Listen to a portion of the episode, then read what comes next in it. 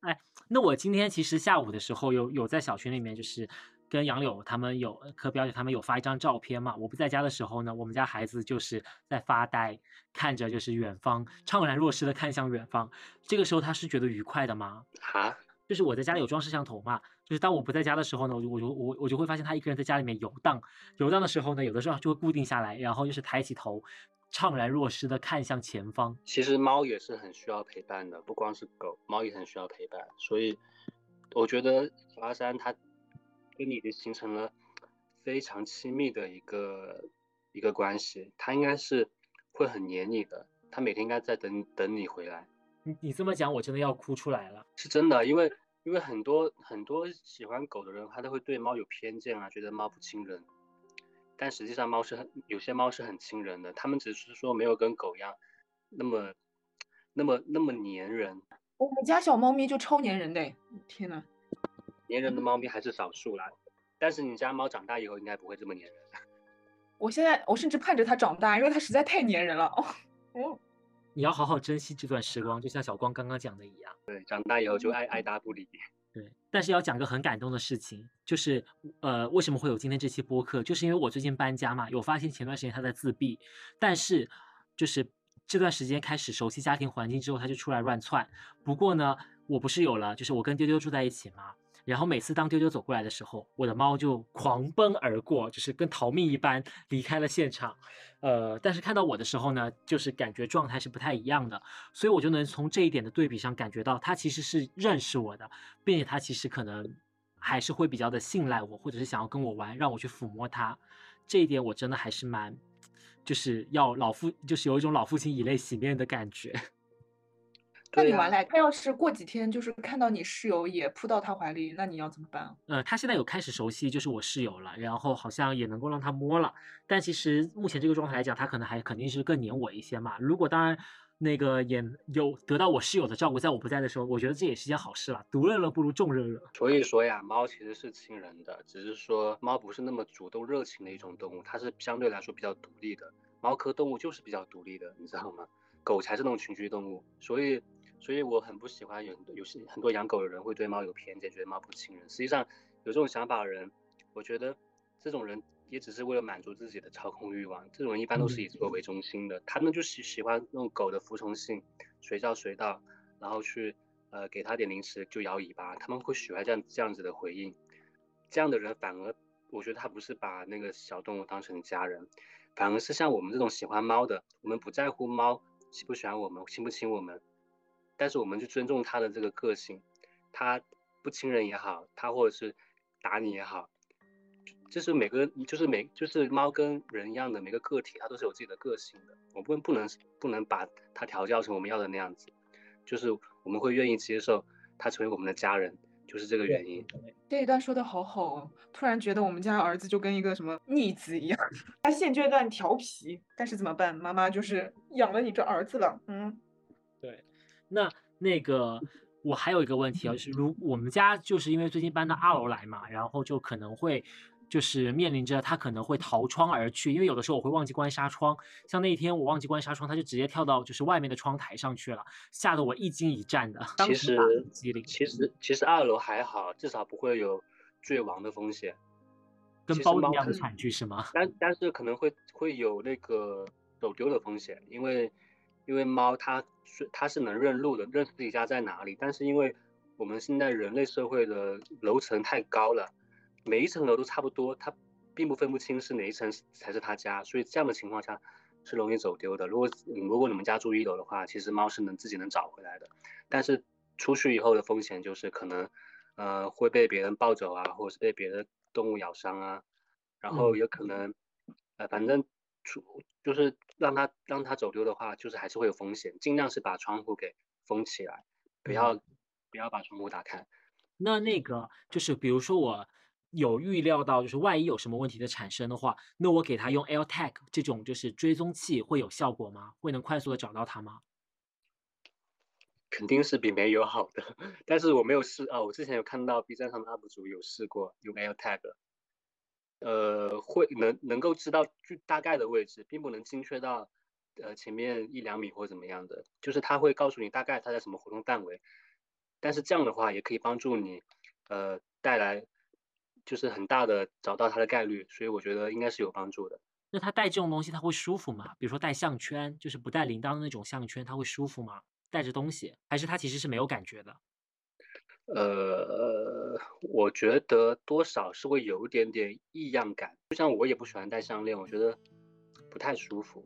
那每只猫不一样吧？我觉得，我觉得我没办法去解释它怎么想。如果不是很重，不如果不是很重的话，我觉得没什么问题，可以给它戴。是包子从楼上跳下来的，对吧？我记得好像。对，对对对，我嗯，我们家包子，他是我一个朋友帮我们家寄养，他过年回老家，那个时候我还没有开宠物店。然后放到我家，结果第二天他就跳楼了，因为因为我早上起来发现没有没有他的踪影，我就我在想不会掉下去了吧，我就下下午去看，就真的在那奄奄一息，屁股上还挂了一坨屎，然后然后就带他，但是他十七楼掉下去，他没有死，我不知道是不是被那个树给缓冲到了，就反正就后面差点说要给他安乐死，因为我那个朋友是不太愿意给他给他治疗的，就总觉得钱花了又救不回来。后面我还后面我就我就跟他说，我来出这个治疗费用，我尽量把他救回来。然后他就说好，那如果救回来的话就归我养，然后就变成了我的猫。然后后面就是那个有一条腿是骨折了的后腿，就是他后面那个清创把那个碎骨头清掉以后，他两个后腿它是不一样长的，就是长短脚，你知道吗？然后后面就是包子，他其实也才活没活多久，才活了五十五六五六岁吧，因为后面有一次。我给他洗澡的时候，他可能呛到水了，他那个肺水肿，然后又去住院了，又很危险，你知道吗？但他都坚强的给，给给活下来了。但是后面，但是后面有一次，因为我把他放放到店里来，那个我觉得我每天在店里待的时间比较长，没有时间陪他，我就把他放店里来。结果有天早上我到店里发现它整整只猫就是已经硬了在地上，看一下晚上监控，其实。没有任何事情发生，就它就突然倒地了，你知道吗？然后后来我才了解到，这个加菲猫它可能是有先天性的心脏问题的，是很容易就是心梗死，就这样猝死。不过好在就是因为它这样子的这样的方式去世，其实没有什么痛苦，然后也也没有说呃给它花多少钱治疗，其实也算是一个比较好的结束方式。我觉得我我没有太难过，我觉得还是还好。哇，他的命运也太多舛了吧！对，他就感觉就是死神，死神来了，你知道吗？就是最终还是没有逃过的感觉。我有的时候也会幻想，哎，就是如果我们家立夏要死了怎么办？我也自己想想都好害怕，就目前还是无法接受死亡的这种状态。我也是，我也是。就杨友和 Nike，我想问你们，如果就是你们的养的宠物，就是猫啊、狗啊这种，一旦发生了问题，就是需要很大一笔治疗费用，你愿意倾家荡产的去救它吗？嗯，我觉得有一个额度吧。我应该会就是倾家荡产，怎么说呢？就是 能力范围之内的意思。嗯，就还是会救的，就是我不会因为说就是要花多少钱啊什么。我觉得这个就跟就是自己亲人是一样的呀。就是如果对，就就是虽然说这话不太好，就是如果呃，就是我的亲人生病，我就是无论多大的代价都会就是要救的呀。试一试，试一试。嗯，是。对，所以我们也就是想要告诫我们的观众，就是如果你一旦有想要去养宠物的心的话，宠物的疾病是不可预知的，就是这个。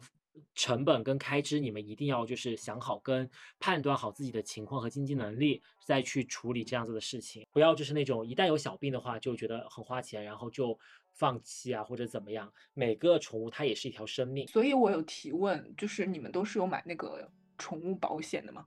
当然，遇见哪个？我自己的保险都没有这么上心。我觉得他的保险就是你知道的第呃，他到我们家的第一周吧，一周内我就买了。自己死不死没有关系，是吧？他要存活在世上。其实是我的话，嗯，我我我去不去救我的猫，我会好好几个方面去考虑。第一个是，它是不是会遭受更多痛苦，而且还救不活，就是要看它的那个救治概率。如果救治概率比较低的话，而且它要遭受很很长的痛苦，我会建议直接安乐死。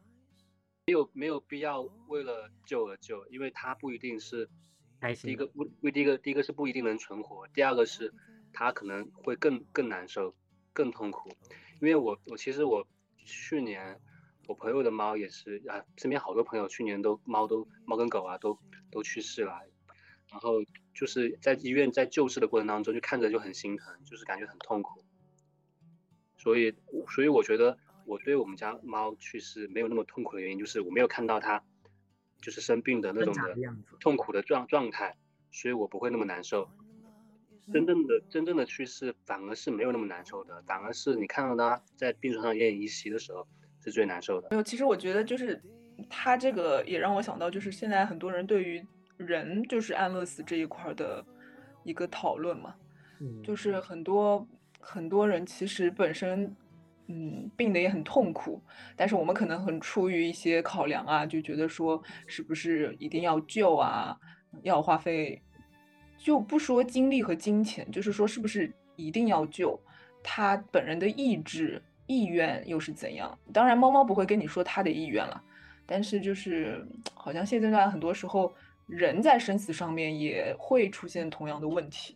其实我就还蛮希望安乐死合法化的，因为因为确实就是你像那种奄奄一息的病人，他真的其实一句话也说不出来，也也无法表达自己。自己的意愿，但是却一直这样痛苦的这样子在病床上面，就是又漫长，又不知道自己什么时候死，就知道自己什么时候知道自己快死了，但是不知道自己什么时候死。我觉得这个过程也是蛮痛苦的。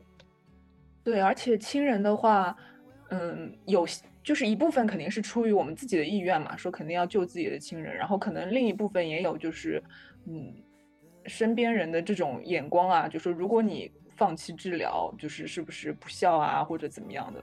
就是所以很多人都会选择说，哪怕他已经病得很重、很痛苦，还是一定要去用不是那么好看的方式再去维系他的生命。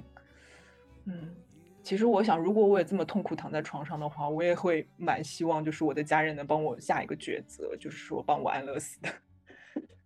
疼痛是可以解决的呀。因为我之前有看过一个视频，就是安乐死的，嗯，选择安乐死的人，然后他在死前跟他的亲戚朋友们就是一起快乐的唱歌，然后他慢慢的倒在他们的怀里，我当下就是真的 泪流满面，觉得好像说这是死亡最好的，就是状态了。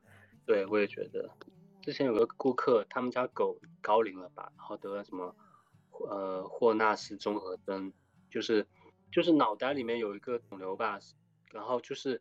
它会无法控制的在地上翻滚，往一个方向翻滚，然后会突然就趴在那里一动不动，然后就尿了。然后后面送他去治疗了，然后后面也安乐了。他主人也就特别难过。然后，然后那个客户就说特别难过，特别舍不得。我就跟他说没有什么难过的，因为他在你们家过得很开心，被你照顾得很好。他这十多年是比我们人人这几十年是更幸福的。呃，然后我觉得。难过的只是你自己放不下而已，但是对于这只狗本人来说，我觉得它没有什么难过的，它这一生就足够了。我也希望我能我能像它那样子，就是因为因为人人这一生的痛苦其实更多，比狗还更多一些，所以所以没有什么，不要因为自己的狗或者妈妈去世了而难过，要难过的是为什么你自己还在痛苦就活在这个世界上。对我来说，死亡是我是看得蛮开的，我觉得没有什么难过的。包括亲人也好，我也是这么认为。那其实就是离去的人让他们安心的离去，留下的人要更开心的生活。对呀，因为所有的动物到最后的结局都是都是死亡嘛。但是这个过程当中，你过得很开心，过得很值得，那就没有什么值得去伤心的。那小光就是我们大家都知道，其实你就是这么那个身经百战，都是因为就是有开过宠物店的原因嘛。见见识过见多识广，对吧？然后那其实，在这个开店的过程当中，有没有一些什么奇葩的事情说出来，让我们感受一下，感同身受一下？一些奇葩的让我不愉快的事情，我都尽量，我都尽量会忘记。但是最最近有有一个，就是我我当时还在健身，然后我店的微信其实已经给了我的店员去管理，因为太多客人就是已经让我对那个微信消息已经 PTSD 了。所以我把微信给那个店员去管理，然后我们店里来了一，呃，有一只长期寄养的拉布拉多，呃，他他他是办理的寄养的月卡，这个月卡呢是有效期的，就是这一个月时间内，然后也我没有给他解释这么多哈，因为我觉得正常人都是能理解月卡是什么意思，对吧？到了时间以后，跟他说，嗯，这个寄养时间到了，是寄养继续寄养还是怎么样？然后他说，嗯，那个我中间接接接回家有几天，那个时间也要算进去吗？那个也要算钱吗？我说不算钱，但是我们这个是月卡是算时间的，他就各种的无法理解，然后就是要跟我们扯皮，你知道吗？重就是重点是，我觉得这个问题并不是那么难解决，我觉得。就是就不理他就好啦，我就是我们又没有做错什么，然后那个店员就一直要给我截图，就看得我很生气，影响我锻炼。想说这种事情自己解决自己解决不就好了，为什么还要发给我？就是后面其实也没有什么了，后面解决方案就是他也继续充了一千块钱，然后我们多送了他两天寄养。其实没有多大一件事情，但是就是有很多这种奇葩客人，就是我不知道他们的智商在哪里。那我看你朋友圈可不只是这些，就是三不五时的在吐槽客客户。对，就是真真的会碰到很多这种烦心事，所以我对开宠物店这件事情我已经没有那么大的热情了。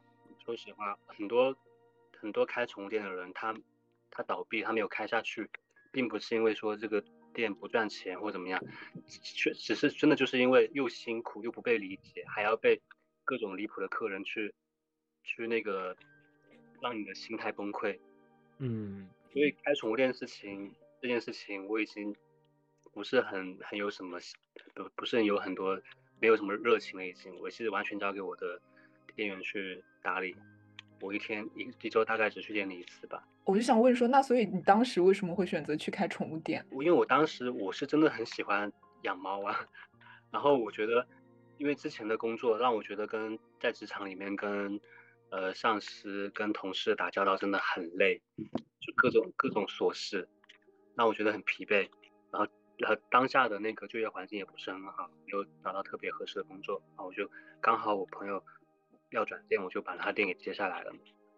然后没有想到，我以为我只需要跟动物打交道，没有想到还要跟很多其他顾客打交道，就真是意想不到呢。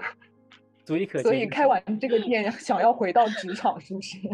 开完这个店以后，我我我也不想回到职场。我觉得至少这个店是我可控的，很多事情是我可以自己选择的。对的。但是在职场的话，很多东西你是身不由己的。现在就想退休了，大概 就想退休。对，而且而且我开宠物店，我会觉得压力很大，不光是运营的压力，还有就是因为店里有很多小动物，他们的就是生命是需要你去照顾的。因为只有一只猫、一只狗，我还好，我自己养 OK。但是有太多的话，我就我会很焦虑，我会我会很怕自己哪天没有照顾好或怎么样的。因为，呃，我因为我除了我自己养的猫，我朋友的猫跟狗也在我店里照顾，我们就我就等于是我的猫了。我就是我就是会很焦虑，因为他们年纪也很大了，到时候他们肯定会有很多生生病的这种状况，我我肯定还要去去照顾，所以我就觉得压力很大。所以确实，你们你们对那个养宠物这件事情考虑这么久，会觉得养不好。我觉得这是一个负责任的态度，不像很多人他是觉得很可爱，他就立刻就养了，养了以后发现吃不消，觉得它很闹，嗯，然后又很脏，然后又送人了，这种是不负责任的态度。所以我觉得，我觉得你们这样是对的。也谢谢于老板的肯定。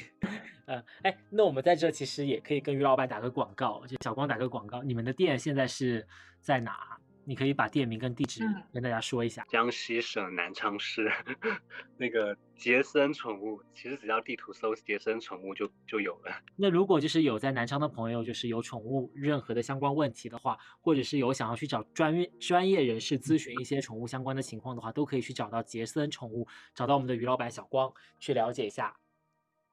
但是刚吐槽完这么多 奇葩顾客，是是没有没有这么多，你们就吐槽了一个。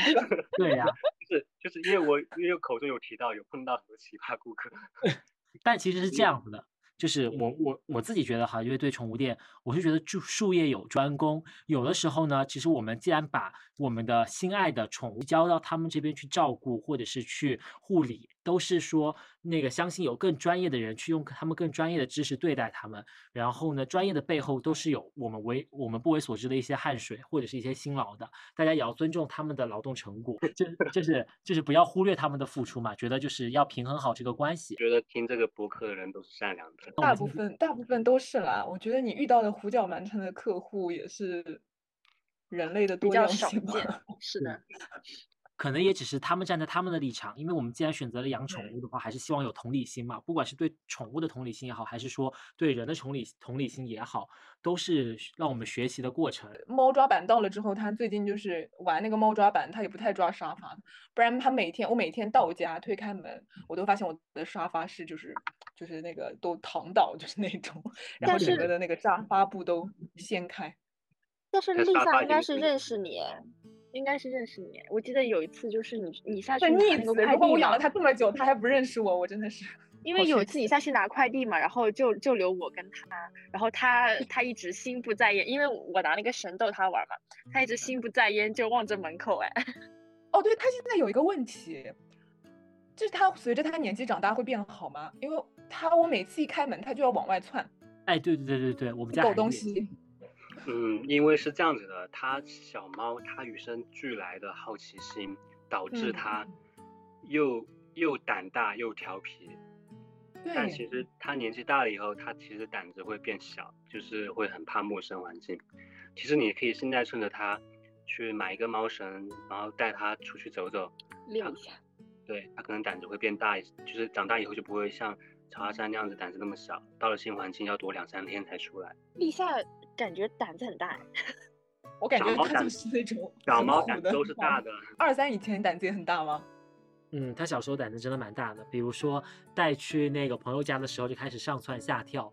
然后我不在家，他有的时候偷偷跑出房间，就会居然还能跑到我室友房间乖乖的睡着。哎，那我觉得猫真的跟人也蛮像的，就是小时候也都是天不怕地不怕的。对，后来随着各种生长环境啊，你自己的那种意识啊，就慢慢的就有很多人变社恐之类的。对，所以猫是很适合社恐人士去养的。啊，如果那我觉得社恐人士不适合养小猫，那大概大概会疯掉。因为都是在自己的。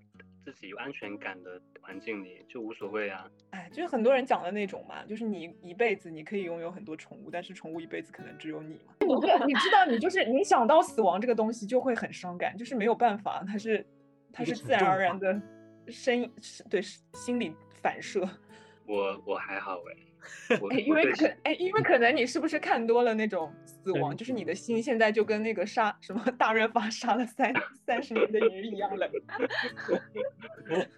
可以这么说，就是就是可能看多了也会比较豁达一点了。反正我是现在没有经历过，我觉得我可能有点想象它，就觉得有点不太不太能接受。但是我们也不是没有经历过，我们就大学。Summer 哦，就是，但是但是 Summer 就是没有你看到它死亡吗？学校的流浪猫吗？没有，就是我们以前养的仓鼠。仓鼠。我们我们在宿舍里养的仓鼠。但我觉得当时当时就是不负责任的状态，你也没有想好就是去养它，你你的环境其实也不 OK。然后其实它如果真的出了什么问题，经济上面也是不 OK 的。所以其实当时我觉得是一个不是很负责任的态度。嗯，虽然就是仓鼠命也不是很长了，就很快离我们而去。你们当时养了几只啊？三只。那个仓鼠仓仓鼠是要单独养的，一起养会互相打架，然后就打死。就是有两只它们一起出生的，所以它们俩养在一起，然后另外一只没有办法跟它们俩养在一起，就是单独养。那那也一同一窝出生的也会打架，仓鼠是要单独养的，那个卖给你仓鼠的人是骗你的，并不能笼一起一起群养。嗯，难反正是最后都是跑跑走的跑走，真那的是。那那是个 long story，反正反正我现在回想，我觉得是不太好啦，就是当时养仓鼠的这个行为。还想问，就是它每天一直叫，一直叫，一直叫，一直叫，是它在跟我撒娇吗？它一直跟你叫，它可能就是需要你的陪伴，有可能是想要吃东西，也有可能想要你想要你陪它玩。那它应该就是想要我跟它玩吧？它的它的食物还有。因为猫的需求很简单嘛，就吃喝拉撒玩，就这样子。你从它哎的需但我有的时候我有的时候觉得好，就是因为我也没有很多时间陪他玩，然后我自己玩着玩着我也很累。你你陪他的时间是蛮少的，或者现在目前的状况是，我会送到隔壁姐姐家里面去玩。或跟他者你搞哥哥玩去。或者搞一些那种电动的玩具给他。我跟你讲没有用。我之前买了那种电动的，就是类似于抓地鼠一样的玩具。我们家孩子大概新鲜期只有两天，然后之后就再也不玩了，我就送给了同事。他应该分的，他可能分得清，就是主活人跟活的，嗯，死物的之间的区别。怎么他只能玩我吗？你那个抓地鼠的是它自己会蹦出来吗？对啊，他就会自己，他感应式的嘛，他只要靠近了，他就会蹦出来，然后他就不我觉得抓。觉得可能是因为它这个就是不像人跟它玩的随机性那么大，它都已经掌握好它的套路了，所以没有哦，有什么意思？没有哦，它是有很多孔，就是随机从哪个孔出来的。我知道啊，这个玩久了对猫来说也很无聊啊。那你有什么玩我觉得好像对我觉得好像对曹云飞来说很好玩，是不是？是啊，你跟他你跟他玩可能会更开心吧，因为你玩逗猫棒可以各种的不一样的角度？对角度。姿势什么鬼？还能有什么姿势？但我刚但我刚刚其实有一趴我忘了说了，我觉得感情是会逐渐加深的。嗯，因为对，对，因为我嗯。前前就是大概有三三四天没没有看见他，然后昨天晚上回来我还嗯对他蛮热情的，是啊，但是他好像有点就是可能他好几天没有看到我，然后他可能是不是以为我已经送给隔壁姐姐了还是怎么样，然后他有一点稍微有点小陌生，然后平常的话它一靠近我就一直咕噜咕噜咕噜咕噜的叫，昨天昨天刚接回来的时候居然没有咕噜叫，然后我想它可能是稍微有一点就是回到这个环境有一点那个小紧张。嗯，但是你们不觉得听到猫咕噜咕噜叫的时候，在你身边你会有一种满足感吗？嗯，就是那马斯洛的，就是那种嘛，就是 你也是有被需要的，对啊，你也是被就是需要的那个需求啊，就是就是猫可能可以满足你这种需求，极有可能。嗯，对，啊，所以很多人养猫，他就是为了，就是现在很多人就是更愿意养猫跟狗，并不愿意生小孩，就是这个原因啊，就是又可以陪伴到你，又可以不用那么麻烦，然后又花那么多时间跟成本去养小孩。养猫是一个很低成本的一个陪伴自己的一个选择。当然猫和孩子还是有区别的，就是杨柳，如果你怀孕了的话，你会就是让孩子从小跟猫接触吗？还是会选择把立夏送走？对吧？那都是伪科学吧？就说什么怀孕的时候养猫不好，哦，那那我那我觉得你的妈妈会会让会让你把丽夏送走。对哦，我的妈妈，我的妈妈说不定我不怀孕，她也会想让我把立夏送走说的很有道理。嗯 因为我记得好像那个孙鹏那时候怀孕的时候，就让胖虎跟好像跟孩子处的蛮好的。是，其实没有什么太大问题了，就是家长的心态你能理解。对，嗯，对，就是就是，如果真的说是要暂时分别，你这种说法你可以理解，但至于你自己落你身上，你怎么选择也是你自己的事情。对，我觉得是就就到时候出什么问题会会会怪会怪宠物吗？哦，那如果出了问题，以人的这种觉是的承托责任的、嗯责任的心心理来说，那肯定要怪宠物啊。对的，就是比如说，比如说出了什么问题，我婆婆就骂我，是不是？我婆婆就骂我，你有你你你是有婆婆的吗？没有，我就是每天自己小剧场，就是现在。每天想象电视剧电视剧套上去，宠物宠物它什么都不知道嘛，你后续的所有的争端和风波都是人嘛，都是因为就是人的思想在里面作祟。我觉得我觉得自己能坚持下去就可以了，不必去被别人左右。就是你，嗯因为因为因为你都不去保护你家的猫的话，就没有人去能保护它了。如果你把它给，就是不不去争取把它留在你身边的话，对，嗯，但但是就是但是如果是 没有，我很想说，如果是真的有人这么做，我也会理解。就每个人有每个人的难处，可能对，是能理解，但是还是要坚持自己的原则。我是为评判的，因为有很多很多顾 客，他他自己养不了，就要来让我帮他找领养，我就很烦，你知道吗？但其实你刚刚那个顾客，我就在想说了，就是养狗办月卡是什么情况啊？对那他就啊整个月都在你这边寄寄养吗？那他就相当于就是想想想看一下，想那他不想就是撸一把的没有养吗？对啊，怎么说呢？我店里有很有几只长期寄养的狗，有一只有一只是因为家里人，呃，因为是伤得经商的嘛，就是经常会有什么领导啊来家里做客，然后一只很大的阿拉斯加就不太好，就董事长不让，然后放了我们店寄养，但他放了我们店里照顾的很好，他每个月也也会按时就是付钱，然后也会经常也会经常来看。他有一次把把他带回家，然后他甚至不吃不喝，就很很整只狗都很不开心。然后他说平常一直照顾我的那个男人 去哪里？对，然 后然后就没办法，他主人又把它给送回来，就是但是还会去支付费用，我这种是 OK 的啦。但是另外那只寄养的拉布拉多，它寄养之前就自己照顾的不是很好，身上有很多问题，皮肤问题，狗粮也不喂的不是很好。然后它放到我们店寄养的原因是因为觉得它太难搞了，这只拉布拉多真的生性好动，经常把我们遛狗的小女孩扯得摔跤。哦哦，呱呱呱，对他这种是自己嗯是觉得很麻烦，就是想要放松一下。所以提问，宠物店真的赚钱吗？赚钱吗？赚钱吗嗯，我对我来说的话，其实没有很赚钱，因为我我不是那种就是黑心老板，对我不是那种黑心老板，而且我也不卖猫，也不卖狗，要营生是什么？大发就是卖宠物用品、宠物食品，然后寄养，然后洗猫洗狗这样。哎，所以南昌的话，这个市场饱和吗？不知道，但是我们店附近很饱，因为我们店附近已经有好几家了，都是比我们之后开的，大家都挤到一，起来，那看来那都来竞争也很激烈。对嗯，都要来分分一杯羹。如果是上海的话，就是这个疫情，我觉得可能很多宠物店都会倒闭。对，其实反而不太会倒闭，因为疫情的时候，那个是无法网购，就是宠物的食物的，就是这个时候宠物店的销量应该会比较好。店买，哦，都是饿了么在宠物店上买，他们对对对也是，甚至所以趁机涨价。对，所以宠物店是抗风险能力还是挺强的，因为不管什么时候都是刚需，而且也是最快最最先恢复营业的也是宠物店，因为不太需要跟人接触。你现在每周不是说你已经是老板了吗？你不是说你每周只去一次吗？我是说之前啊，因为我们之前每周都有店休的，一周休息一天。店休的时候我都要去遛狗，过年的时候店员回去过年我都要去遛狗，你知道吗？拜托你是老板哎，等于说是等于说是全年无休的。多招你多招两个那个两个那个员工不就可以了吗？那我可能招不起吧，除非我我做黑心老板。就 是希望你的生意越做越大，你就真的能够退休了。